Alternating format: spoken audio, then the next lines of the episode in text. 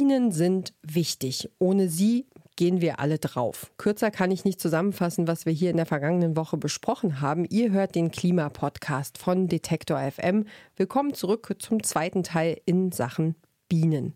Wir wollen heute darüber sprechen, wie es den Bienen in der Stadt geht, wie sie mit der Konkurrenz und auch mit dem Klimawandel klarkommen und wie Bienen selbst zu Tierschützern werden können. Ich bin Ina Lebetjew.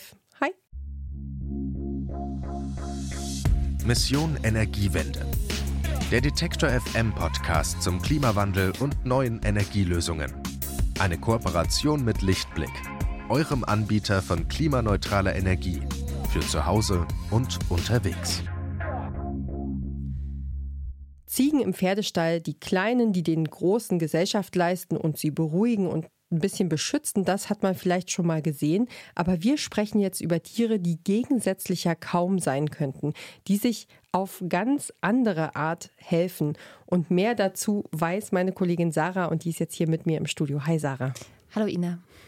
Ja, es äh, geht um Bienen, klar, du hast es angesprochen, und um Elefanten.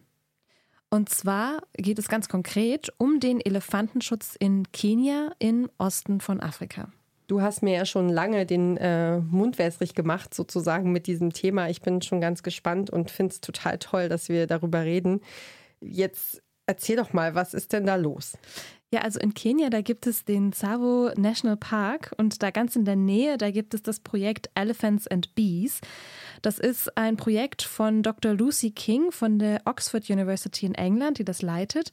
Und es gibt viele Nationalparks, die ja eigentlich ein Schutz sein sollen für Elefanten, denn auf der internationalen roten Liste gelten sie als stark gefährdet. Also das heißt, sie müssen dringend geschützt werden, sind aber dort ein Riesenproblem für die Landwirtinnen, denn Elefanten sind Pflanzenfresser. Sie fressen Gras, Blätter, Wurzeln, Früchte und Samen und häufig eben auch sehr gerne alles, was auf den Feldern wächst. Und das ist für viele Bäuerinnen, die in der Nähe vom Nationalpark ihre Felder haben, eine echte Herausforderung. Die großen Dickhäuter können nämlich innerhalb kürzester Zeit die ganze Ernte auffressen. Ja, das kann man sich ganz gut vorstellen, dass die natürlich auch äh, große Mengen verdrücken und nicht nur irgendwie nach einem Grashalm satt sind. Mhm. Ja, und um sich davor zu schützen, greifen die BäuerInnen zu ganz unterschiedlichen Methoden, manchmal sogar ziemlich brutale. Ähm, sie bauen entweder hohe, sehr teure Zäune, die elektrisch geladen sind, und andere wissen sich eben auch nicht anders zu helfen und schießen auf die Tiere. Beides kann sowohl für Mensch als auch für Tier tödlich enden. Und um zu helfen, hat eben Lucy King gemeinsam mit ihren KollegInnen eine ganz besondere Art Zaun entwickelt, und zwar einen Bienenzaun. Denn die Wissenschaftlerin, die hat herausgefunden, dass Elefanten Angst vor Bienen haben. Und allein schon das Summen macht sie total nervös. Also theoretisch könnte man eigentlich auch Lautsprecher in die Bäume hängen mit einem Dauerbienensound. Ach, das ist ja total spannend. Jetzt möchte ich aber auch gern wissen, wie diese Bienen-Elefanten-Zäune so funktionieren. Das ist ziemlich einfach. In Abstand von etwa 10 Metern werden Stricke gespannt, also entweder zwischen Bäumen oder Pfählen, die dafür in den Boden gerammt werden. Und dazwischen werden dann die Bienenstöcke aufgehängt, also wie auf so einer Perlenkette. Und wenn dann ein Elefant an diese Stricke stößt oder an die Bienenstöcke selbst, dann löst es eine Kettenreaktion aus. Alle Bienenstöcke fangen an zu schwingen und das ruft die Bienen auf den Plan, die ausschwärmen und ihre Völker verteidigen wollen. Die Elefanten sind alarmiert und ergreifen die Flucht. Das ist ja echt irgendwie ultra einfach und klingt total sinnvoll. Ähm, kannst du denn sagen, warum Elefanten eigentlich so große Angst vor den kleinen Insekten haben?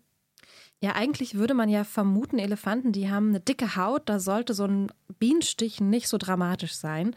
Aber im Gesicht oder am Rüssel, da ist die Haut von Elefanten ganz empfindlich. Stiche dort können sogar bei jungen Elefanten sogar tödlich enden, weil die insgesamt noch viel dünnere Haut haben als die großen. Das heißt, wahrscheinlich ähm, sind das so Tierinstinkte, die dafür sorgen, dass die Elefanten Reis ausnehmen, wenn sie Bienen begegnen. Ey, eine Hammergeschichte, habe ich noch nie gehört. Elefanten und Bienen. Crazy. Und kannst du denn nochmal zusammenfassen, was ist denn dieser, dieser Vorteil? Was sind die ganzen Vorteile von diesem Projekt? Mhm.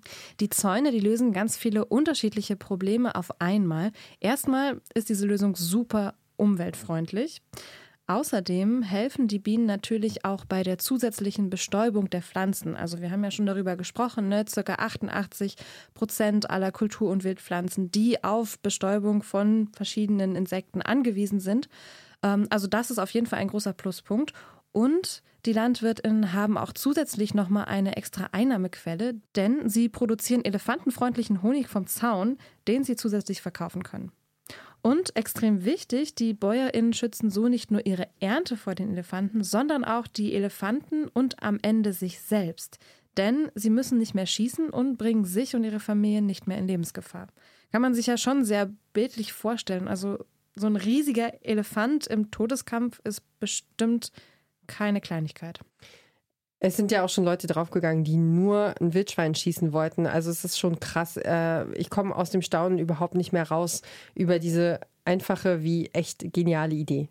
Ja, ich, ich finde es auch total verrückt. Als ich das gelesen hatte, konnte ich es ehrlich gesagt auch kaum glauben. Ähm, das Projekt ist eine Kooperation aus, aus drei Parteien ähm, zwischen dem Save the Elephants, der Oxford University und Disneys Animal Kingdom. Und was da eben als kleines lokales Projekt gestartet ist, das schlägt mittlerweile auch Wellen in anderen Ländern. So unterstützt Lucy King Menschen beispielsweise auch in Tansania, Uganda, Sri Lanka und Indien, die dort jetzt auch ihre eigenen Bienenzäune bauen. Eine kurze Unterbrechung für unseren Werbepartner. Euer Laptop läuft mit 100% Ökostrom, eure Heizung mit klimaneutraler Wärme, in der Garage lädt euer Auto und auf dem Dach erzeugt ihr euren eigenen Solarstrom. Klingt nach Zukunftsmusik, ist aber jetzt schon leicht zu haben. Bei Lichtblick bekommt ihr alles, was ihr für einen klimaneutralen Lebensstil braucht. Jetzt einfach wechseln zu Deutschlands größtem Ökostromanbieter.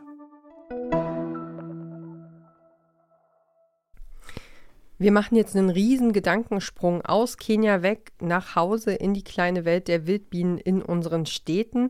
Wildbienen fallen in der Betrachtung eher hinten runter, das haben wir schon gesagt.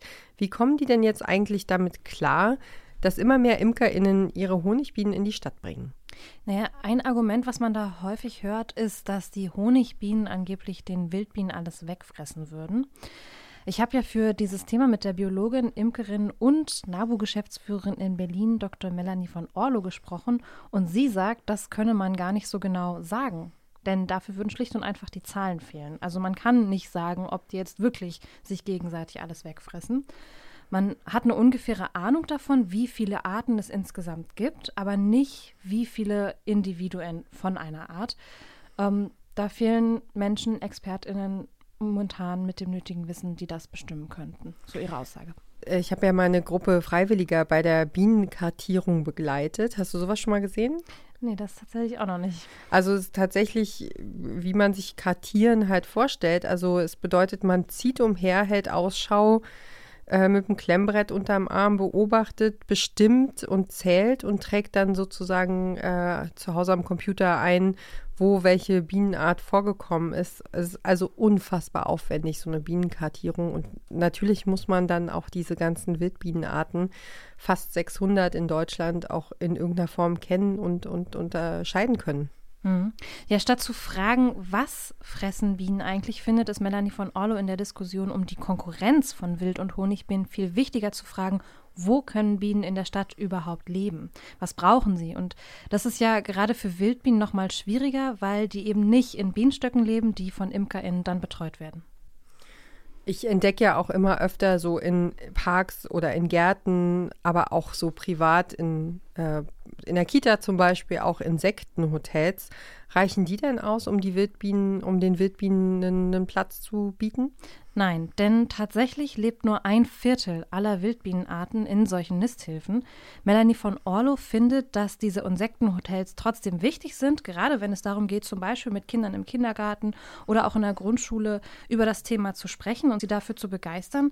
Aber nicht alle Arten werden hier ein Zuhause finden, denn auch in der Stadt leben die meisten Wildbienen im Boden und das zum Beispiel auf so Brachflächen, also da, wo im Grunde eigentlich nichts ist außer Gestrüpp und alles, was so wild wachsen kann.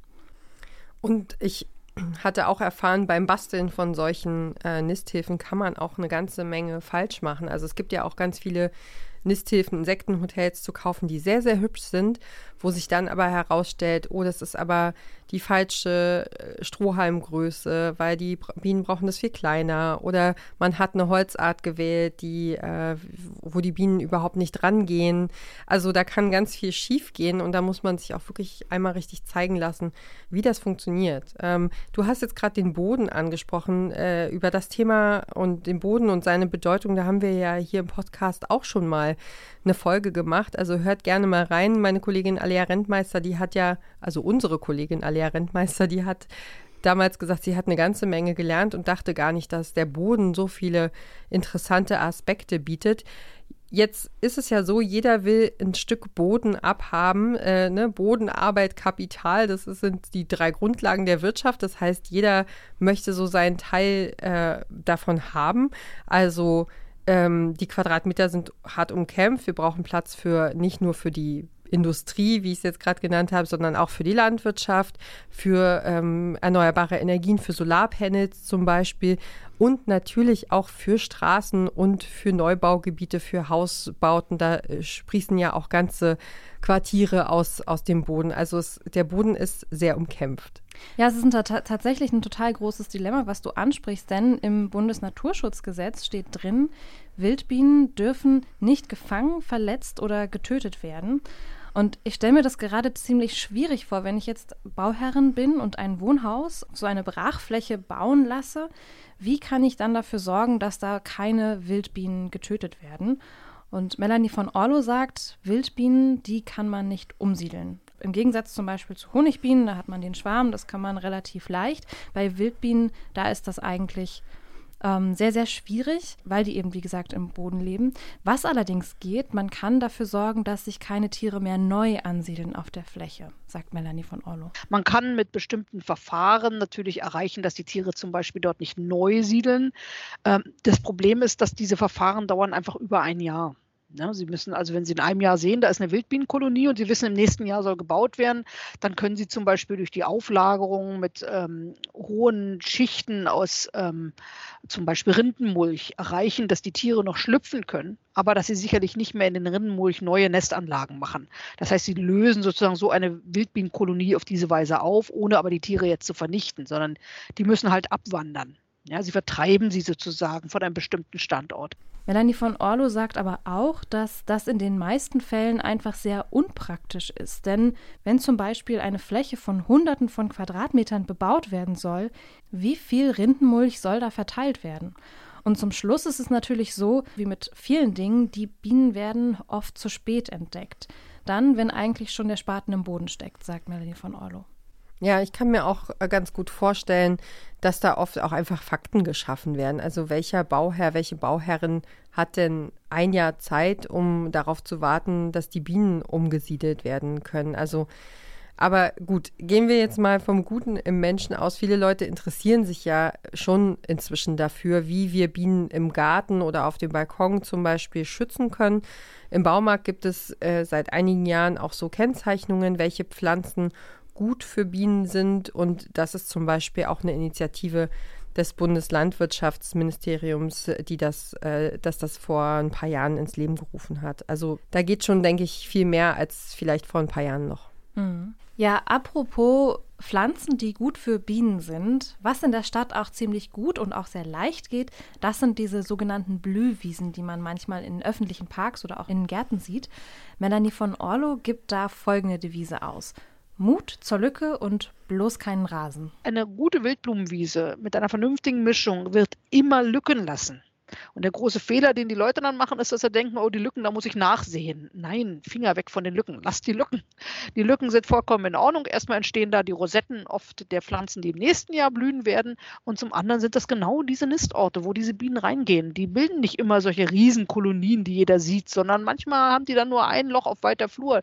Das ist vollkommen in Ordnung. Also lasst ihr den Platz für das Loch und lasst mal auch die Lücken. Mut zur Lücke, sag ich mal ähm, einfach entspannter auch mal sein. Wir müssen uns von diesem verdammten Rasen entfernen. Das ist mein A und O. Der Rasen muss verschwinden aus dieser Stadt. Ähm, Wie immer müssen wir uns natürlich in diesem Podcast die Frage stellen, was hat das alles jetzt nun mit dem Klima zu tun? Wir wissen, der Klimawandel, der sorgt dafür, dass Blumen zum Beispiel auch an vielen Orten anfangen früher zu blühen. Wie geht es denn den Bienen mit dem Klima? Wie gehen sie mit Veränderungen um? Ja, also grundsätzlich Bienen mögen Wärme. Das heißt, wenn es wärmer wird, dann können das Bienen unter Umständen ganz gut aushalten und sich auch relativ gut anpassen, sagt Melanie von Orlo. Und zum Beispiel Honigbienen, die sind in Bezug auf Blumen und Bäume ja auch nicht so wählerisch wie Wildbienen, die sich unter Umständen auf eine bestimmte Pflanzenart spezialisiert haben. Aber auch hier wieder ein bisschen mit Vorsicht zu genießen. Es gibt momentan einfach noch nicht genug Daten, um das wirklich von dir zu vergleichen, sagt Melanie von Orlo. Mm, was allerdings jetzt schon zu sehen ist, und darum macht sie sich tatsächlich sehr große Sorgen, das ist die Hummel, denn die braucht die Kälte. Die Hummeln sind tatsächlich Arten, die an äh, Kälte, kalte Klimata angepasst sind und die vor allem eigentlich genau da ihre große biologische Nische gefunden hatten, nämlich früh am Tag unterwegs sein, schon im zeitigen Frühjahr auf den Beinen sozusagen, äh, auch mit kalten Morgens klarkommen. Und das ist natürlich ein Vorteil, der jetzt gerade schwindet. Und gerade bei Arten, die in den Gebirgsgebieten leben, die haben das Problem, dass die nicht mehr höher können. Da ist irgendwann Feierabend, irgendwas der Gipfel erreicht. Und die erleben jetzt, wie also nicht nur Vegetation nachdrängt, sondern auch Arten nachdrängen, Konkurrenz, die sie vorher nie hatten. Und da fürchte ich tatsächlich, ähm, die Hummeln, um die mache ich mir schon Sorgen. Also die müssen werden immer weiter gen Norden verdrängt werden, fürchte ich fast. Außerdem sieht Melanie von Orlo noch ein anderes Problem, denn wie auch viele andere Arten wandern Insekten auch. Es gibt jetzt schon viele Wildbienenarten, die aus dem Süden in Richtung Norden wandern, weil es ihnen zu warm wird. Da gibt es also einfach Arten, Osmia cornuta zum Beispiel, früher nur im äußersten Südwesten zu finden und jetzt inzwischen hier in Berlin, also im Frühjahr eine unheimlich dominante Art, die dann auch alle Nistlöcher, sage ich mal, in so einer Nistbienenwand blitzschnell belegt. Also da entsteht dann auch eine Konkurrenz unter den Wildbienen selbst, die ja die ganze Zeit eigentlich zwischen Honig und Wildbienen vermutet wird. Auch Wildbienen untereinander konkurrieren um bestimmte Niststandorte, auch um bestimmte Pflanzen. Und dieses Thema muss man ganz klar sagen, da haben wir noch gar keine Informationen, wissen viel zu wenig darüber, aber es ist schon auffallend wie so bestimmte Arten hier sich unheimlich ausbreiten, unheimlich dominant sind, immer erscheinen und äh, letztendlich dann auch anderen vielleicht Plätze wegnehmen, was ich mich jetzt bei dem ganzen Thema frage, ist Urban Beekeeping, also Imkern in der Stadt, ist das jetzt einfach nur ein schönes Hobby und gut gemeint oder hat es einen Effekt, bringt das wirklich irgendwas? Naja, den großen Vorteil, den die Honigbiene eben hat, sie ist ein richtig gutes Einstiegsinsekt. Also sie ist einfach. Super Stichwort, Einstiegsinsekt, das habe ich ja noch nie gehört. Ja, also sie ist einfach sie ist sehr attraktiv, ne? Also sie ist sehr vielfältig. Du hast am Ende vielleicht dann auch noch den Honig. Du kannst wahnsinnig viel dran lernen. Du kannst äh, dir angucken, wie sie auch sozial miteinander leben. Also das ist, glaube ich, auch was, was viele sehr schnell auch begeistert. Und ähm, ja, genau das ist es halt. Also was Melanie von Orlo auch beobachtet. Das heißt, Leute, die ähm, die Honigbienen halten, die beschäftigen sich plötzlich dann auch mit ganz anderen Dingen, ähm, die sie vorher vielleicht nicht so auf dem Schirm hatten. Und das könnte dann eben auch einen Wandel bewirken. Die Leute, die ich in den Städten kenne, sind hochgradig sensibilisiert für Umweltthemen, Naturthemen. Ähm, die wollen keinen Honig ähm, in Massen ernten, sondern in erster Linie wollen die was für die Natur machen und sie wollen ein Stück dieser Natur einfach erleben und anfassen können. Und das ist ein ganz wichtiger Aspekt, der, der, wie ich finde, gar nicht hoch genug einzuschätzen ist. Wir brauchen diese Leute, die überhaupt sensibilisiert sind, denn nur die setzen sich auch ein. Auch nur die werden ihren Kindern entsprechend was beibringen. Es gibt ja diese Weisheit unter ÖkologInnen, nur was ich kenne, kann ich tatsächlich auch schützen wollen. Ähm, wie ist es denn jetzt bei dir? Jetzt hast du ähm, ganz viel über Bienen gelesen, gelernt, gehört, geguckt. Ähm, hast du irgendeine Erkenntnis für dich mitgenommen? Also ich wusste gar nicht, dass Hummeln die Kälte mögen und dass sie auch sehr früh unterwegs sind, weil ich irgendwie mit Bienen grundsätzlich irgendwie so einen warmen Sommertag verbinde und irgendwie alles flirrt so ein bisschen. Und ja, das Hummeln halt, Wildbienen, ähm, ja, so Frühaufsteherinnen und Frühaufsteher sind. Das finde ich sehr beeindruckend und dass sie halt, ja, auch so, also mit ihren Körpern dann auch so bestimmte Vibrationseffekte haben, mit denen sie dann eben Pflanzen bestäuben können, wo Bienen mit ihrem Rüssel zum Beispiel auch gar nicht rankommen. Also so ganz viele so kleine Detailwissen, die ich sehr, sehr interessant finde. Ähm, ja. Ja, und ich gehe einfach raus und äh, gucke wieder. Und äh, vielleicht machen wir uns jetzt gleich mal, wenn wir hier fertig gespeichert haben, machen wir uns auf den Weg zu dem kleinen Hügel mit den, mit den Wildbienen und den Hummeln auch. Ähm, dann zeige ich dir mal, wo die hier sind. Sehr, sehr gerne. Meine Kollegin Sarah Marie Plekat hat sich mit der Bedeutung und dem Leben von Bienen beschäftigt. Dafür hat sie mit Dr. Melanie von Orlo gesprochen. Sie ist unter anderem Biologin, Imkerin und sie leitet die Landesgeschäftsstelle des NABU, des Naturschutzbundes in Berlin. Vielen Dank an dich, Sarah, für deine Recherche. Sehr gerne. Und wenn euch gefällt, was wir hier so treiben, dann schaut mal vorbei, zum Beispiel bei Amazon Music, bei dieser, bei Google Podcasts, Spotify oder eben auch bei Apple Podcasts oder in der Podcatcher-App eurer Wahl. Und das war's von uns für heute. Es hat mich wie immer sehr, sehr gefreut, dass ihr zu gehört habt. Und wenn ihr mögt, dann hören wir uns kommende Woche wieder. Mein Name ist Ina Lebetjew und ich sage Tschüss, bis zum nächsten Mal. Macht's gut. Mission Energiewende. Der Detektor FM Podcast zum Klimawandel und neuen Energielösungen. Eine Kooperation mit Lichtblick, eurem Anbieter von klimaneutraler Energie für zu Hause und unterwegs.